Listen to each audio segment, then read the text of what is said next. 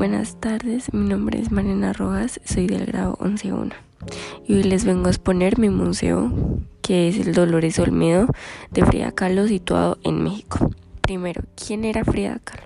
Frida Kahlo nació el 6 de julio de 1907 en la Ciudad de México. Fue una pintora mexicana conocida en el mundo por el sufrimiento que reflejaba sus obras que estaban basadas en su vida y las diversas situaciones que debió afrontar.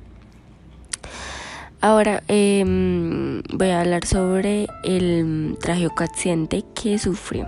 A los 18 años, Frida sufrió un accidente por un vehículo, sufriendo la rotura de la columna vertebral, la clavícula, costillas, pelvis, fractura en su pierna derecha, pie derecho y hombros dislocados.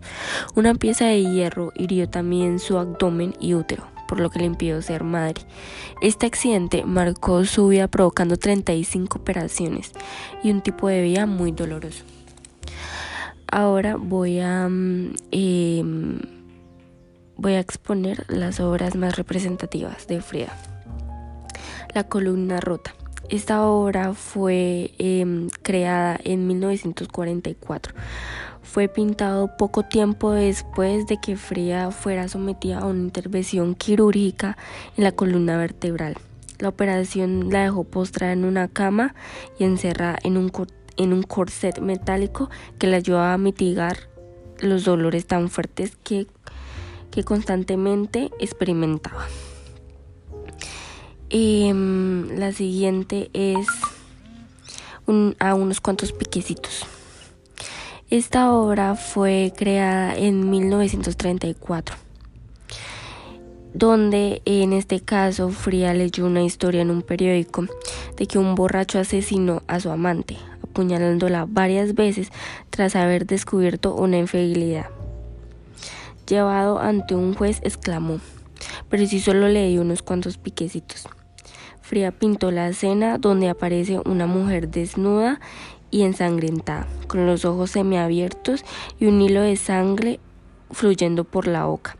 Y al lado de la cama se le veía a su asesino quien, sostiene, sostenía el puñal.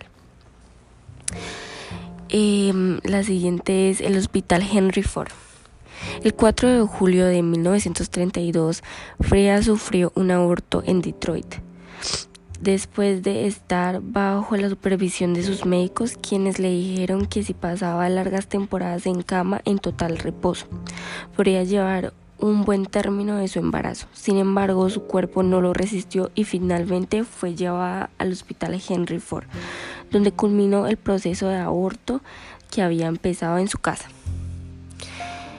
Y esto fue todo por hoy. Esas fueron las obras como más representativas de Frida, ya que habían muchas, pero las más importantes fueron estas. Y gracias por su atención.